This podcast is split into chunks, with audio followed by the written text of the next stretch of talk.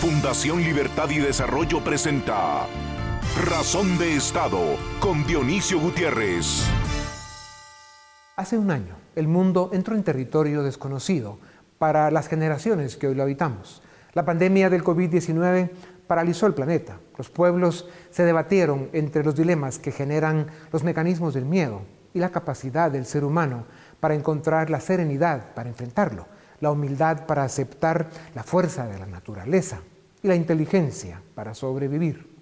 Después de 12 meses de encierro y aislamiento para muchos y de seguir luchando cada día para comer para la mayoría, tenemos la oportunidad de vernos hacia adentro para reconocer las cosas que no están bien en nosotros, como personas, como sociedad, como nación.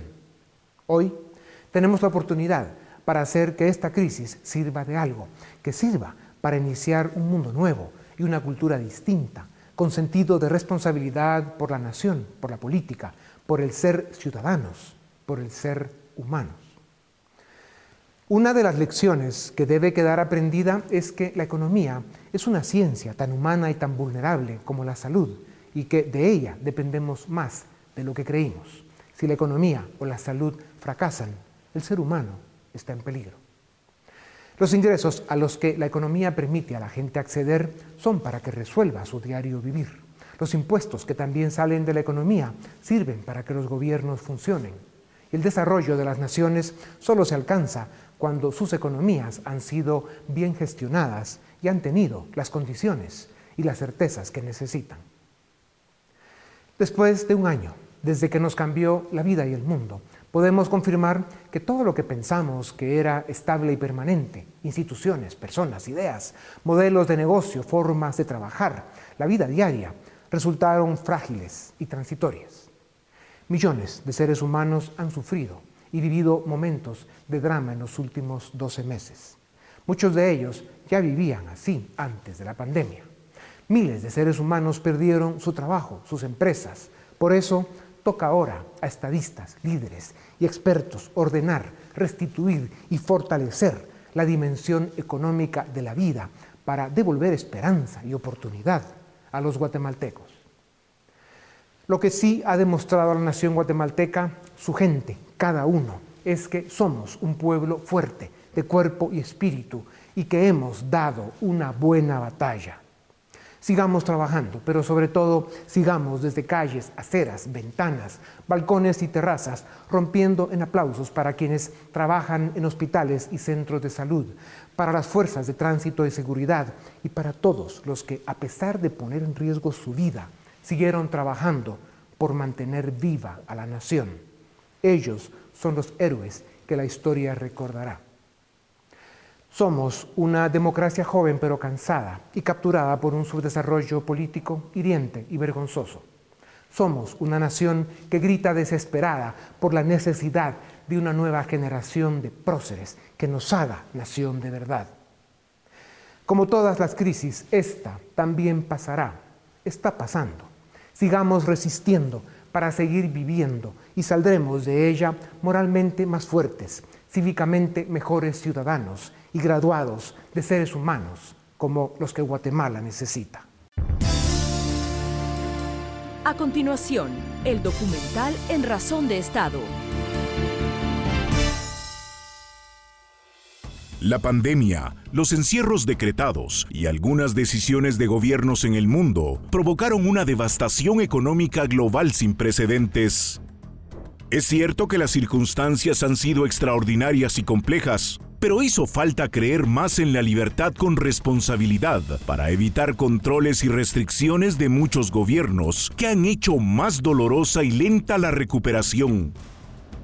El Banco Mundial calcula que como consecuencia de la pandemia, en el mundo hay 124 millones de nuevos pobres y en 2021 esta tendencia continuará. La economía latinoamericana cayó cerca de un 7%, y si bien las cifras del Banco Central nos dicen que la economía guatemalteca cayó solo un 1.5%, el panorama no es alentador. Para un país como Guatemala que ya estaba en el hueso, 1.5% de caída es demasiado. El subdesarrollo político, marcado por gobiernos incapaces y corruptos, y la ausencia de un modelo de desarrollo, han hecho de Guatemala un país con una economía de consumo que se mantiene a flote por las remesas familiares. En 2020, estas rompieron el récord a pesar de que la economía de Estados Unidos también fue afectada por la pandemia. Para los países subdesarrollados, su realidad socioeconómica es devastadora y provocará descontento social e inestabilidad que serán aprovechados por políticos populistas en sus procesos electorales. Guatemala ya tenía la tasa de desnutrición más alta de América Latina antes de la pandemia, y luego de las crisis sanitarias de las tormentas ETA e IOTA, los casos de desnutrición aguda se han duplicado en nuestro país. En 2020, Guatemala perdió 77 mil contribuyentes y el mercado laboral formal perdió 60 mil empleos. Esto significa que Guatemala tiene hoy menos empleos formales que en 2016 y menos contribuyentes. Sin una política de reactivación económica inteligente y estratégica, pasaremos años en peligro social y amenaza política el gobierno aumentó considerablemente los niveles de deuda pública en 2020 y no logró aprobar un presupuesto acorde a las necesidades del país para 2021. Esto oscurece los objetivos del gasto público para 2021 y cuestiona el compromiso del gobierno para reducir el déficit fiscal.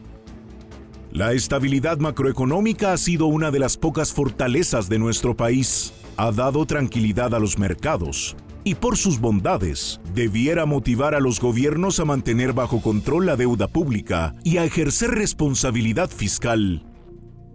Guatemala necesita estabilidad, liderazgo y un plan de desarrollo.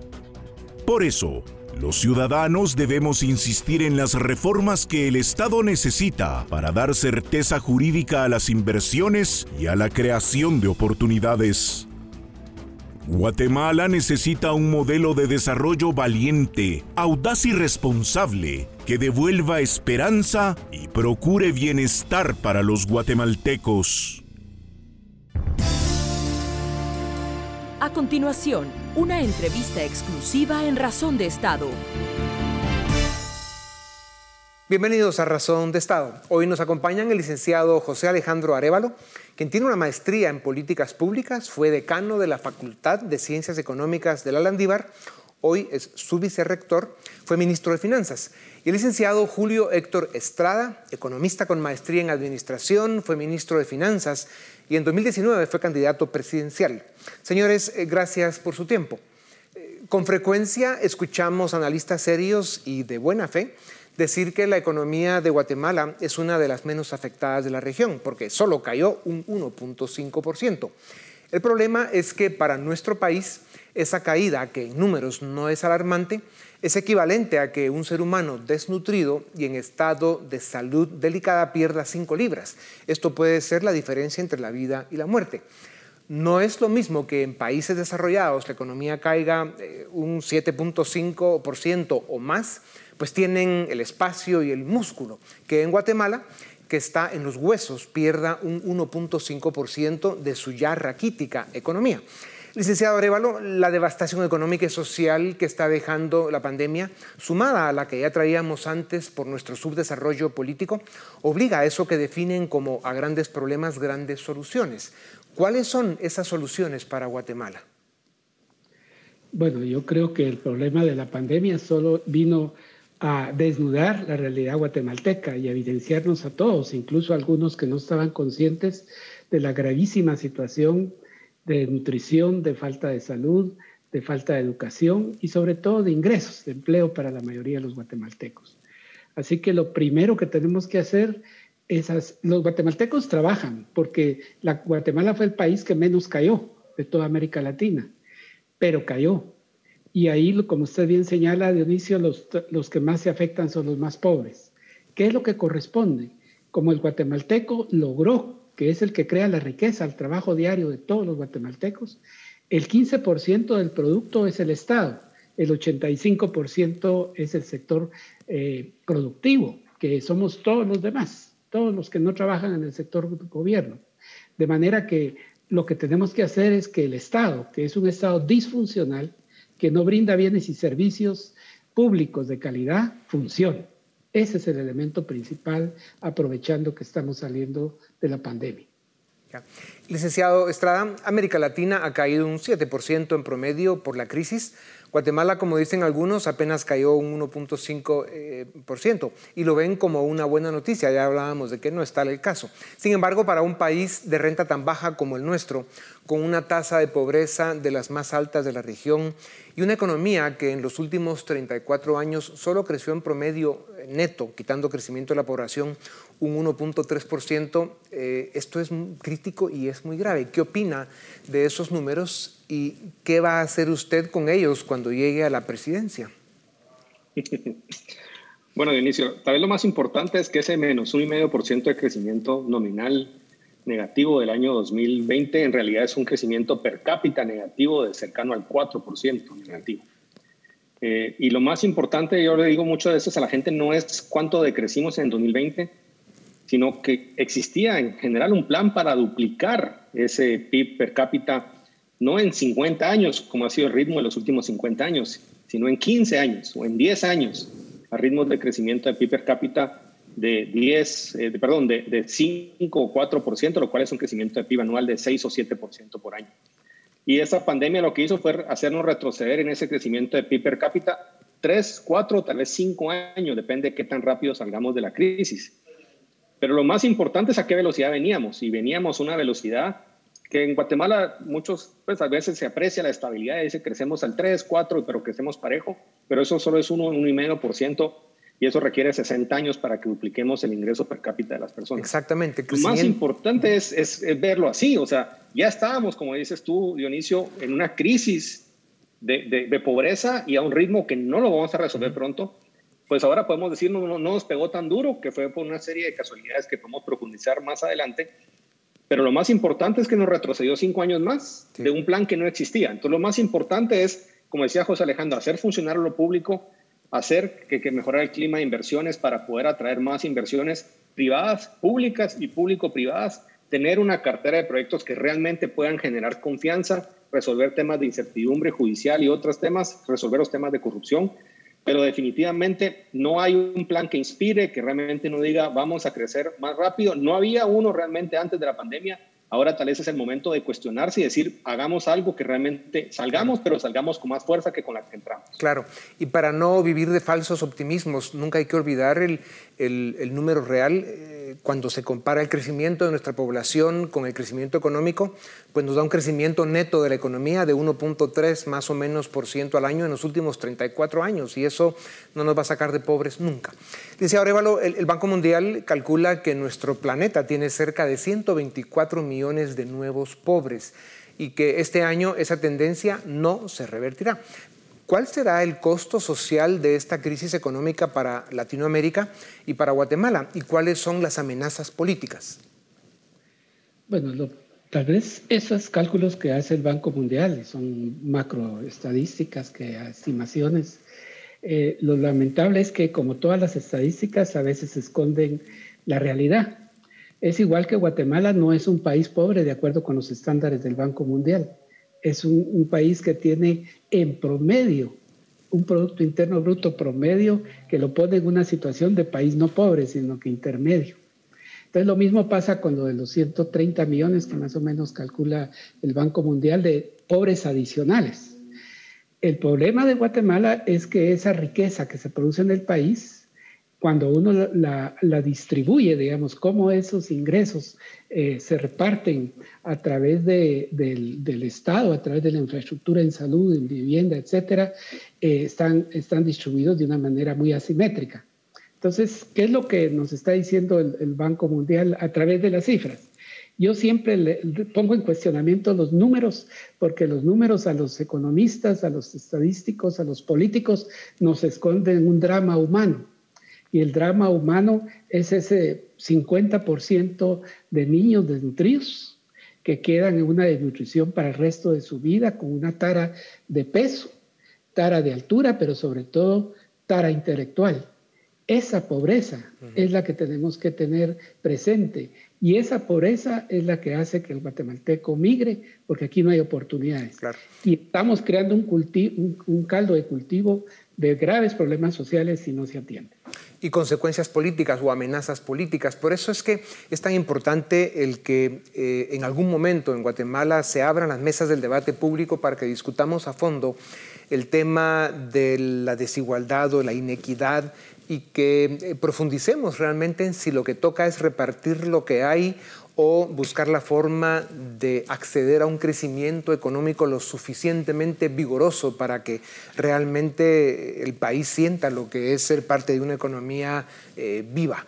Eh, licenciado Estrada, eh, ¿qué políticas públicas, hablando de esto, concretas, que puedan implementarse de inmediato, quisiéramos ver como propuestas del gobierno ahora mismo, para que la economía reviva y empiece con un dinamismo potente, ejemplar? Bueno, tal vez es importante mencionar, Dionisio, como decía José Alejandro, eh, que este crecimiento negativo de 1,5% es peligroso, porque es como quien dice, si tengo los pies en el refrigerador y la cabeza en el horno en promedio, estoy a 37 grados. Hay sectores que cayeron 70%, los sectores de turismo, algunos sectores de servicios, y mi gran temor es que el sector informal cayó más fuerte que el sector formal, que ya de por sí era un problema de desigualdad en Guatemala. Se llevó el golpe, digamos, importante, porque mucho de esa economía informal es servicios y servicios son los más afectados. Entonces, de entrada hay que hacer las medidas dramáticas para recuperar a esos sectores que no aparecen mucho en las estadísticas. Por ejemplo, recuperar el transporte público, ya sea con subsidios o mecanismos para poder facilitar que la gente regrese a movilizarse, porque ahorita la gente está pagando un, taxi o un mototaxi para poder movilizarse en área metropolitana todavía al día de hoy. Definitivamente la velocidad con la que se vacune es indispensable porque nos va a parecer que las exportaciones están creciendo casi al 10%. La recaudación fiscal está creciendo arriba del 10% a febrero de 2021. Entonces todo el mundo podría pensar, pero si ya estamos bien. Pero ese sector informal es el que está llevando el golpe del, crecimiento y el área de no gobernanza del país está llevando el golpe de ese, de ese crecimiento económico que no estamos viendo. Entonces, vacunar, poder abrir, mantener abierta la economía, pero generar las, las condiciones para apoyar sectores como el turismo, que el país no vaya a parar siendo un país rojo porque no se ha vacunado y entonces el resto del mundo no venga a visitar al país, porque el turismo, si bien solo es como el 2 o 3% del, del PIB del país, sí representa una cantidad inmensa de empleo en esa pirámide de derrame que tiene el turismo en el interior del país, interno y externo de Guatemala. Claro. Entonces, definitivamente políticas para reabrir, mantener apertura, lograr vacunación y si se puede, Dionisio, porque lo que pasa es que la parte pública no está funcionando. Yo acabo de ver los números esta mañana. En los primeros dos meses del año, el, el gobierno completo se gastó cero, cero en toda la parte de que es obra pública. En el renglón 3, 300 del grupo gasto, José Alejandro, que lo conoces, todo lo que es formación de capital, gasto de enero y febrero, cero. Sí. Entonces el mismo gobierno no está ni siquiera gastándose lo que tiene de asignación, cerca de 10 mil millones de quetzales, que pueden reactivar la economía, generar bases para un mayor crecimiento. Entonces, yo no me pongo sofisticado, yo quiero que el gobierno funcione, que el registro de la propiedad funcione, que las licencias ambientales funcionen, que las aduanas funcionen para empezar. Y definitivamente que empiecen a, a vacunar y a reactivar la economía, porque esa economía de servicios y esa ausencia de servicios públicos está pegándole duro a la economía formal, pero sobre todo está golpeando durísimo a la economía. No, y, cabalmente, como usted dice, eh, licenciado Estrada, eh, esta afirmación falsa y hasta incluso ofensiva que se hace de que ya estamos bien, más o menos bien claro, ya estamos más o menos bien los que estábamos bien antes de la pandemia. El problema es que la inmensa mayoría estaban mal antes y están peor ahora. Por eso es que licenciado Arevalo, eh, la inversión, la creación de oportunidades, eh, los mercados y la economía en general necesitan certeza jurídica, estabilidad y un ambiente propicio para el crecimiento económico. En una nación que como la nuestra acumula un saldo negativo importante, eh, ¿cómo se pueden implementar y garantizar estos mínimos suficientes para que la rueda empiece a rodar? Bueno, yo siempre pienso que son tres cosas. Primero, los que asumieron la función pública y que dirigen el país desde el punto de vista político tienen que hacer su trabajo y dar resultados.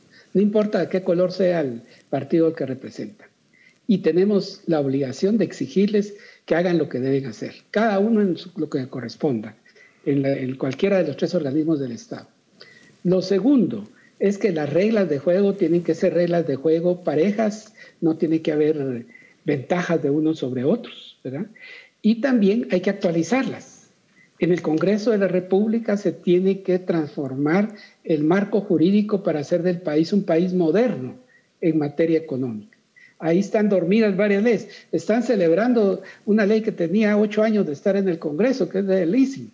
Es una celebración como que hubieran ganado, hubiéramos llegado al Mundial con el equipo de la selección mayor.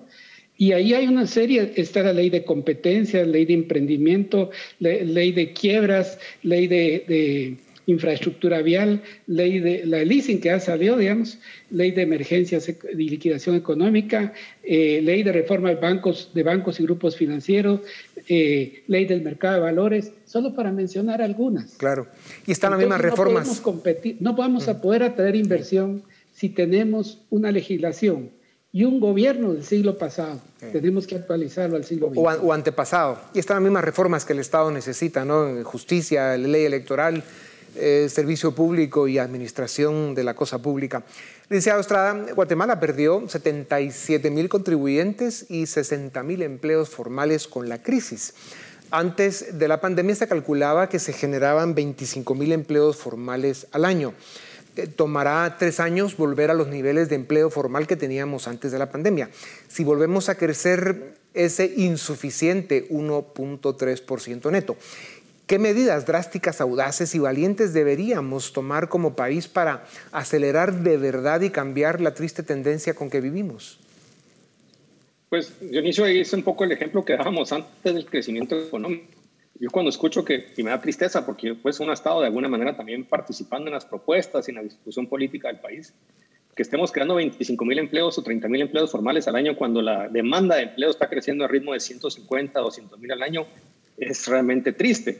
Se perdieron 70, o sea, nos retrocedió tres o cuatro años en el tema de empleo, al ritmo que estábamos. Pero yo creo que no hay que perder la vista de lo importante. Lo importante era cómo subimos ese ritmo a 120, 150 mil anuales y nos lo comemos en, seis meses, digamos, la brecha que se creó. Entonces, definitivamente hay temas eh, de competitividad que el país le están afectando dramáticamente. Nos quedan, nos quedan de tres minutos y, yo quisiera cubrir dos temas que me parecen eh, importantes con ustedes. Licenciado Arevalo, la relación entre corrupción y desarrollo económico es determinante. A más corrupción, menos desarrollo. Se estima que el 25% del presupuesto se pierde en corrupción. 20 años de ese crimen alcanzarían para financiar 22 veces presupuesto anual de salud, para construir escuelas de verdad en todos los municipios y para hacer carreteras transitables en todos los departamentos de nuestro país. Eh, ¿Qué será de Guatemala si no cambiamos esa cultura perversa y destructiva?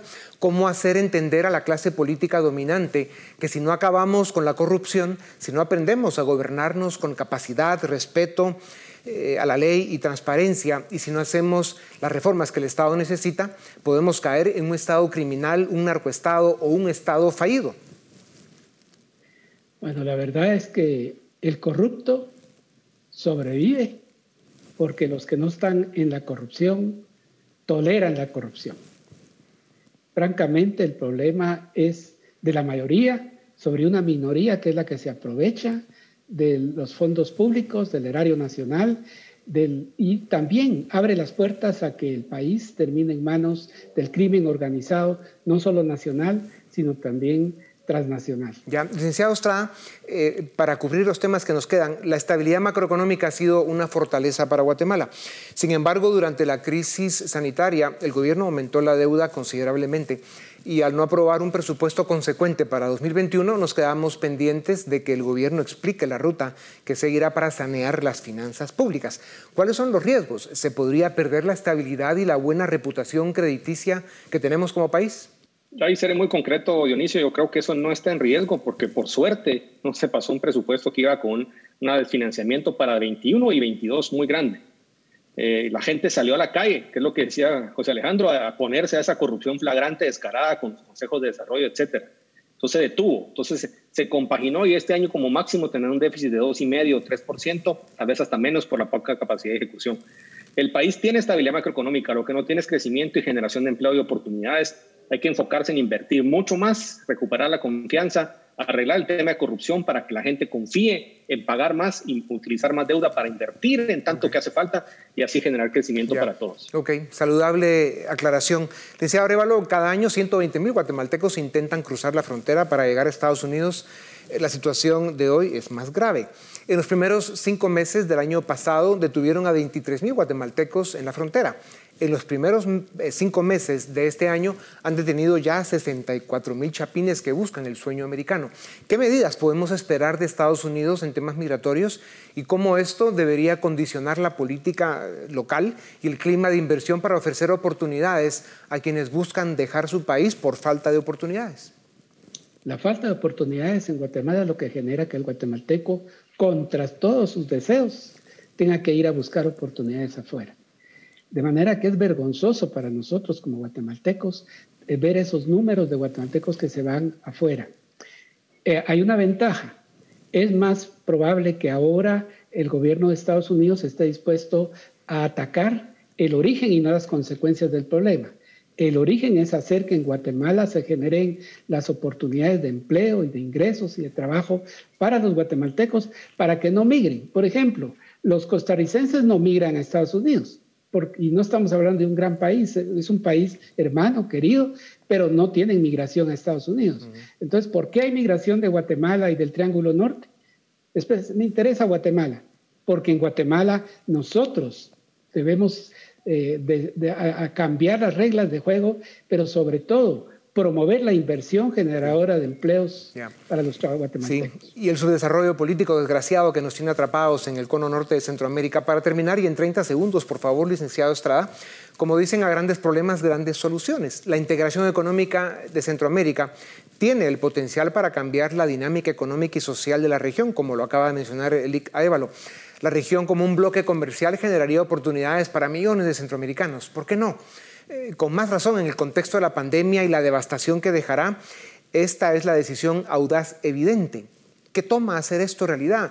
¿Puede ser la integración económica de Centroamérica la salvación de la región? Totalmente, Dionisio. Y parte de la pandemia nos trajo una consolidación de cadenas de valor hacia más cerca de Estados Unidos, sus aliados comerciales naturales, para poder dejar de producir y depender tanto de Asia, también por temas geopolíticos y depender más de la región. Entonces, si esta oportunidad no la tomamos ahora, con un gobierno norteamericano que tiene un problema de migración, que quiere compensarlo con medidas progresistas, no con violencia y con, medidas dramáticas.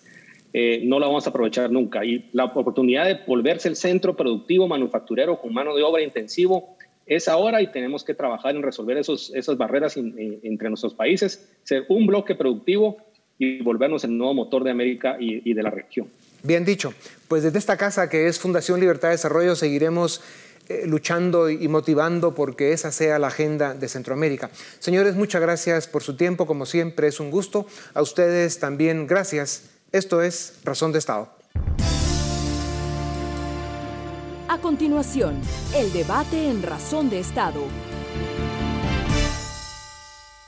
Iniciamos el debate en Razón de Estado. Hoy vamos a hablar sobre economía, la situación económica del país y qué medidas se pueden tomar para que podamos experimentar un crecimiento económico más robusto. Para ello tenemos a dos economistas. En primer lugar, Daniel Fernández, catedrático universitario y director de Market Trends UFM, y David Casasola, también catedrático universitario e investigador del CIEN.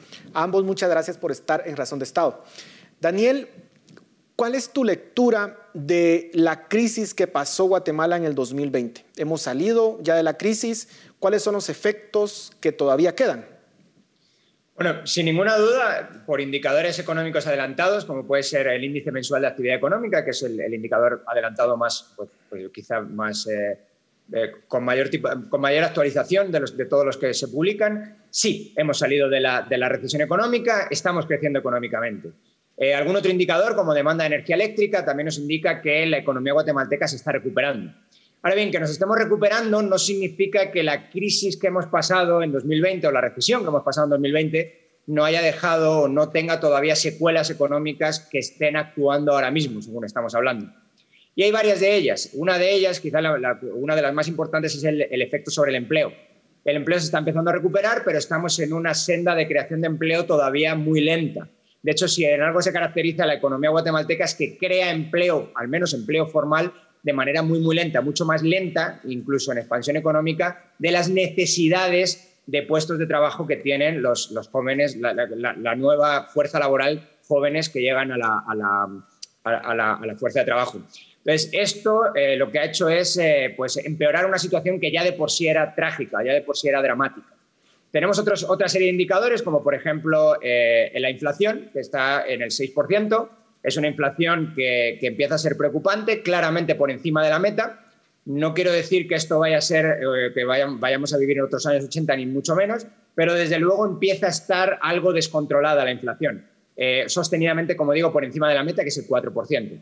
Tenemos algún otro indicador, como por ejemplo el sector bancario, que no sabemos exactamente cuál es la extensión del daño que hizo en las carteras de crédito los impagos, que claramente graves impagos, que, que empezaron a tener en el año 2020. Algunos de ellos habrán recuperado, otros no, sin embargo, tenemos algunas disposiciones por las cuales los analistas no tenemos acceso a los datos fiables sobre eh, las carteras vencidas de los bancos. Entonces, sabemos que ahí hay un daño, no sabemos exactamente la extensión del daño y pues lo que tenemos es una economía que por fortuna se va recuperando, por fortuna cayó mucho menos que en otras, en otras partes del mundo.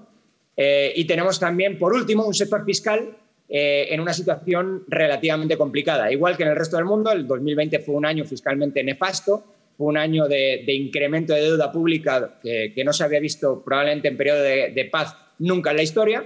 Y en Guatemala igual. En Guatemala tenemos una, situación en la que el incremento de deuda pública ha sido muy, muy, muy fuerte. Y vamos a hablar precisamente sobre ese tema un poco más adelante. Pero David, el tema del empleo. Daniel eh, indica eh, muy correctamente de que se perdió empleo formal durante esta crisis. De hecho, lo que nos dice los datos del IX que publica el Vanguard es que tenemos un nivel de empleo similar al que teníamos en el 2016, empleo formal, afiliados al IX, es decir, retrocedimos cuatro años. ¿Qué se puede hacer para recuperar ese empleo eh, perdido y que, como muy bien eh, decía Daniel, Guatemala no se caracteriza precisamente por crear empleo formal? ¿Qué medidas se pueden tomar? Bueno, creo que lo primero que hay que reconocer es que desde antes de la edad de la pandemia ya teníamos una crisis de empleo formal y hemos tenido eh, válvulas de escape, ya sea en la actividad informal o ya sea en la migración irregular a Estados Unidos. Ahora, el qué hacer pasa por reconocer que el empleo lo genera actividad económica, es decir, empresas, pero no cualquier tipo de empresa.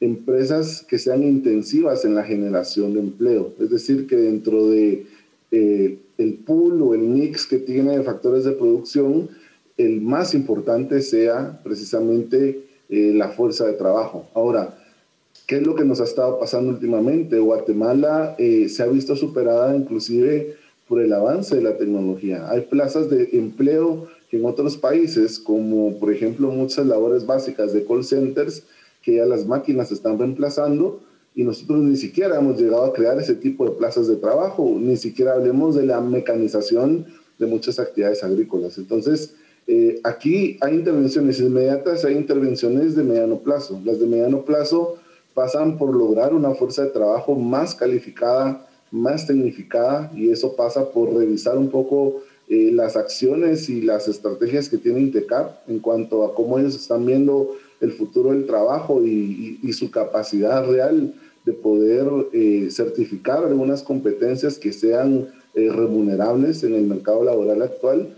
Y segundo, pasa por atraer inversión, porque la mayoría de empresas eh, pues no existen y las que hoy existen son muy pequeñas. Entonces necesitamos atraer inversión y para ello pues hay, hay bastantes intervenciones de mediano y largo, y largo plazo.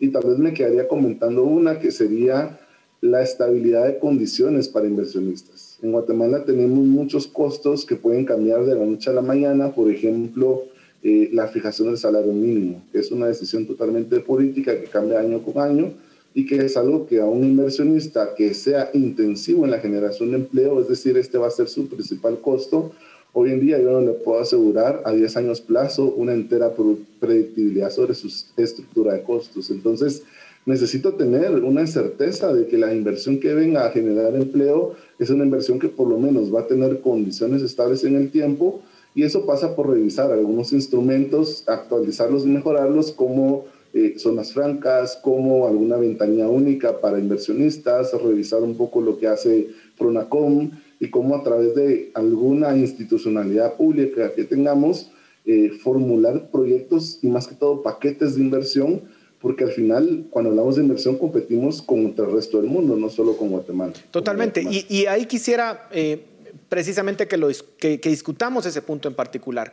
Guatemala ha venido reduciéndose su ingreso de inversión extranjera en los últimos seis años, es decir, en el 2014 recibíamos más inversión extranjera directa de lo que recibimos hoy en día. Y el panorama para América Latina pinta muy mal. De hecho, vemos que muchas empresas europeas y estadounidenses se están retirando de la región.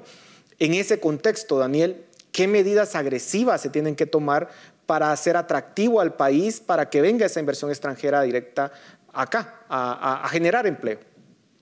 Pues una, una, algunas ya las estaba tocando David. Eh, eh, por ejemplo, es crucial flexibilizar el mercado, el mercado laboral. Tenemos un mercado laboral increíblemente rígido y además es increíblemente difícil de cambiar porque una parte enorme de las reglas laborales están en la Constitución y yo entiendo que bueno, esto es un tema que se tendrán que pelear pues, tanto los abogados como los politólogos, pero desde el punto de vista de los economistas lo tenemos bastante claro. Cuanto más flexible es un mercado laboral, más fácil es generar empleo entonces, eh, lo que queremos hacer es generar empleo. Y, desde este punto de vista, pues, por ejemplo, temas como el trabajo a tiempo parcial, que es algo que no se entiende cómo, no, puede todavía no existir en Guatemala. Eh, entiendo que, existe el trabajo a tiempo parcial, lo que no entiendo es que, no exista un pago también eh, a tiempo parcial. por ejemplo, no tenemos tampoco salarios mínimos diferenciados. Prácticamente cualquier persona puede entender que el salario mínimo de Guatemala no puede ser el mismo que el salario mínimo de Alemania. Sin embargo, eh, me parece que no terminamos de entender que el salario mínimo de Petén pueda ser diferente porque las condiciones productivas son diferentes en Petén que en Ciudad de Guatemala. Esto parece que, no lo queremos entender y sería un salario mínimo diferenciado o incluso eliminar completamente el salario mínimo sería una medida increíblemente positiva para la economía. Urge también una reforma fiscal, por ejemplo, eliminar el ISO. El ISO es un, es un impuesto increíblemente, es el impuesto más extraño que existe, es, una especie de impuesto de la renta para, empresarios, un, impuesto de la renta adelantado por unos beneficios que todavía no se tienen, es decir, descapitalizas a una empresa antes de que tenga beneficios. Eh, una bajada probablemente también se necesita, una bajada del ISR sobre utilidades para empresas, eh, para hacernos competitivos también a nivel mundial. El ISR de Guatemala es más alto que el ISR de Suecia, para empresas, ¿se entiende? Para, para personas no, pero para empresas claramente más alto. Entonces, una reforma fiscal que elimine eso, una reforma fiscal que, por ejemplo, para el 2020 hubiera sido, hubiera sido un balón de oxígeno enorme para las empresas, poder eh, tener un crédito fiscal por pérdidas, es decir, todo aquello que se perdió en el año 2020, en utilidades negativas, literalmente, muchas empresas están bajo de agua, que se pudiera compensar con los beneficios del año 2021, con los beneficios del año 2022. Todas estas cosas, la legislación fiscal actual en Guatemala no permite hacerlas y nos coloca en una situación pues, fiscalmente claramente en desventaja con otros países. Pero ahí, Daniel, permítame que te, que te interrumpa. Eh, aquí la, la, otra cara de esta moneda es qué hacer con los ingresos del Estado, porque claramente reducir impuestos significa reducir los ingresos del Estado, un Estado que ya de por sí es relativamente pequeño si se compara los ingresos con eh, el PIB. Eh, ¿Cómo manejar y hacer un equilibrio en ese tema, David? Bueno, creo que hay que empezar de a pasos. Yo creo que para hacer transiciones, muchos de los temas que habló Daniel, muchos de los temas que yo hablé anteriormente, iniciaría focalizándolos en circunscripciones económicas específicas para mostrar su efectividad, para mostrar algunos resultados, para afinar las intervenciones y mostrar también el impacto y de a poco la iría eh, extendiendo. Y esto pues le llamamos las zonas especiales de desarrollo. Eh, creo que sería un paso intermedio, porque después tenemos una encrucijada entre lo que es viable políticamente y lo que es factible técnicamente, porque eventualmente hemos hablado de cómo ampliamos la, la base tributaria, cómo tal vez un impuesto más fácil de recaudar y menos costoso como el IVA, se le incrementan unos puntos porcentuales pero ya son temas que en la práctica genera bastante desafío y desgaste político. Entonces creo que por ahí habrían algunas ventanas de ingresos, ampliar la base, ver cómo se hace más atractiva la formalización de actividad económica y por otro lado, muchas de estas reformas, empezarlas de a poco en áreas circunscritas eh, geográficamente, donde se focalicen otros servicios como de seguridad, infraestructura, logística, eh, que en la implementación donde más fallamos como país, creo que estaría también parte del desafío. ¿Es posible esa idea, Daniel, de decir vamos a, a probar esto en estas áreas específicas, zonas francas o, o zonas especiales de desarrollo? ¿Cuáles los resultados hasta el momento de experimentar eso? Tomando en cuenta que en China pareciera que fue bastante exitoso, por ejemplo. Sí, bueno, esas zonas, esas zonas francas hay lugares en los que han sido increíblemente exitosas. El, claro ejemplo es el que tú estabas poniendo, ¿no? el de China. Eh, y hay otros lugares, por ejemplo India, que han sido un desastre. Eh, ¿qué, qué, qué conlleva que estas zonas francas sean un desastre o no? Usualmente la autonomía, no solamente fiscal, sino también la autonomía regulatoria. Las zonas francas o las zonas económicas especiales de China tenían competencias regulatorias para atraer empresas entre sí, entre las diferentes regiones de, China, todavía lo tienen, ¿eh? Eh, tienen capacidad de generar sus propios eh, esquema de reglas y su propio incluso a veces esquema también jurídico, se entiende que no penal evidentemente, pero se entiende que sí en términos mercantiles y en términos muchas veces también civiles, que se puede generar un esquema de reglas que no sea exactamente el mismo esquema de reglas que existe en el Estado, en el estado central. Entonces, este esquema funcionó increíblemente bien en China, el esquema de zonas económicas especiales funcionó muy mal en India, precisamente porque no tenían ningún tipo de autonomía eh, regulatoria. Entonces, yo creo que aparte de la autonomía fiscal, que es algo muy importante, que son los temas en los que yo me estaba fijando ahora mismo, eh, también tenemos que tener esa, autonomía tanto en reglas, tanto en generación de reglas, como además en los árbitros, es decir, en los jueces o los árbitros de las reglas, que es uno, también una de las grandes eh, asignaturas pendientes de la, pues de, la, de la, economía guatemalteca y que además es algo que los economistas usualmente pues, no tenemos mucho que decir. ¿eh? Pues una corte dice esto, dice lo otro, pues son más los abogados. Ahora bien, lo que sí sabemos es que la descentralización administrativa funciona muy bien y lo que está proponiendo David básicamente es una descentralización administrativa brutal. Es decir, que cada lugar pueda elegir tanto sus reglas fiscales como sus reglas eh, eh, de, otra índole, sus reglas legales o sus reglas mercantiles. Y una vez que hay un proceso de competencia entre diferentes lugares, usualmente las reglas que mejor funcionan son las que se quedan y las que además son imitadas por otros lugares, por otras zonas económicas especiales. Ahora, el principal problema cuando se proponen planes económicos es de ejecución. Y hay que decirlo, eh, The Economist acaba de publicar un estudio sobre los riesgos que corren los distintos países en América Latina y es interesante porque coloca a Guatemala con un riesgo en cuanto a la ineficacia del gobierno muy similar a la que tiene Venezuela. Es decir, somos de los estados o de los países que tienen los gobiernos más ineficientes de la región. ¿Cómo poder eh, plantear y ejecutar un plan de desarrollo económico o de crecimiento económico y social con un Estado tan precario? David. Bueno, complejo porque la solución, eh, como muchas otras, son de mediano y largo plazo, que empieza con servicio civil, con la capacidad de atraer talento humano que prefiere no meterse en el quehacer público por muchas razones entonces, en el, en el plano inmediato, eh, por eso me apuestaba más a poder tener una especie de área demostrativa, donde al final se puedan tener algunos compromisos básicos de parte de los ministerios que hoy existen para contribuir a lo que serían las primeras piedras para, para este modelo de zonas especiales de desarrollo, eh, y, el nombre que se le quiera poner, ¿verdad? Pero básicamente asegurarnos de que fuera de la ciudad de Guatemala dotamos un lugar geográfico con cierto potencial logístico, productivo o de aglomeración de personas para que ahí también ocurra más actividad económica que por otro lado no ocurriría. Eh, sin duda alguna no es sencillo. Creo que eh, si bien buscar una solución de plazo inmediato, en el mediano y largo plazo, urge uno, el, el tema de la ley de servicio civil, dos, la manera en que se da cuentas, el, tema de la Contraloría y la manera que se ejecuta el presupuesto no es sencilla, toma tiempo, es engorroso y además eh, pues tiene implicaciones para quien finalmente toma la decisión. Eh, y posteriormente pues también necesitamos eh, revisar cómo logramos hacer un presupuesto más flexible para que la parte que va a, a funcionamiento, una parte empiece a ir más a inversión y tengamos una tendencia un poco diferente a la que hemos estado experimentando. La discusión sobre estas zonas especiales de desarrollo pasa muchas veces también por pensar en cuáles son las empresas que califican para ubicarse ahí, número uno, y número dos, también la transparencia en, la información de cuántos empleos están generando, cómo se justifica que estas empresas que están ubicadas en este lugar tengan un esquema distinto a las que están ubicadas pues, en un lugar geográfico distinto.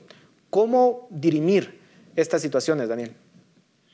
Bueno, lo que, lo que uno puede hacer es, eh, de alguna manera, generar esas, esas zonas especiales de eh, separarlo en la medida de lo posible de las decisiones que se toman en Ciudad de Guatemala. Dicho de otra manera, que no sea como pasa con nuestra ley de Zoli, que es una buena ley, pero es una ley claramente insuficiente, que no sea, por ejemplo, el presidente el que, o, algún funcionario público el que decida quién es el director de esa, zona económica especial, que se pueda decidir o que se pueda cambiar fácil a esos directores, incluso en el mejor de los casos sería copiar la ley de, Honduras, que tienen unos, unos CEDES que son completamente privados, es decir, tienes una administración completamente privada de la zona económica especial y lo que sí tiene que hacer la Administración de la Zona Económica Especial, por ejemplo, es tener la Constitución de Honduras, las leyes penales de Honduras, esas, evidentemente aplican exactamente igual. Solamente luego eh, lo que tiene que hacer es transferirle una parte de todos los ingresos que tiene esa Zona Económica Especial al Estado de Guatemala, bueno, en el, caso de Honduras al Estado de Honduras y en nuestro caso sería el Estado de Guatemala. Nuestra ley no funciona exactamente así. Y luego, ¿cómo justificar, eh, por tocar eh, concretamente tu pregunta, ¿cómo justificar que una empresa tenga normas diferentes en diferentes partes del Estado de Guatemala? Bueno, pues porque la competencia funciona y la competencia institucional también funciona. Eh, nosotros no queremos darle privilegios a nadie. De, hecho, dentro, de, la, zona económica especial que fuere, lo normal es que todas las empresas tengan un tratamiento similar dentro de esa zona económica especial. Lo que nosotros queremos es probar diferentes esquemas institucionales dentro de esas zonas. Si nosotros sabemos que un esquema institucional funciona mejor que otro, podemos copiar los esquemas institucionales exitosos.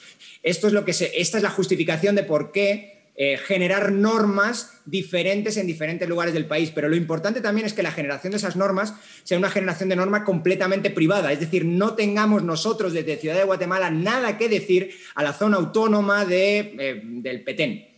Bueno, se nos ha terminado el tiempo. David, 30 segundos para que hables un poquito de los riesgos que podemos enfrentar con nuestra economía en el 2021. ¿Cuáles son esos riesgos, tanto nacionales como internacionales? 30 segundos.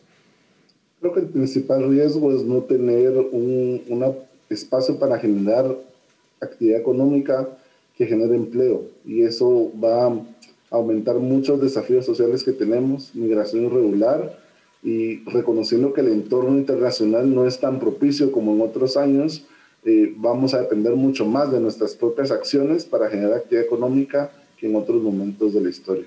Bueno, muchísimas gracias a ambos por sus comentarios y análisis. Y a ustedes en casa, muchas gracias por su atención. Nos vemos la próxima semana. Razón de Estado con Dionisio Gutiérrez es una producción de Fundación Libertad y Desarrollo.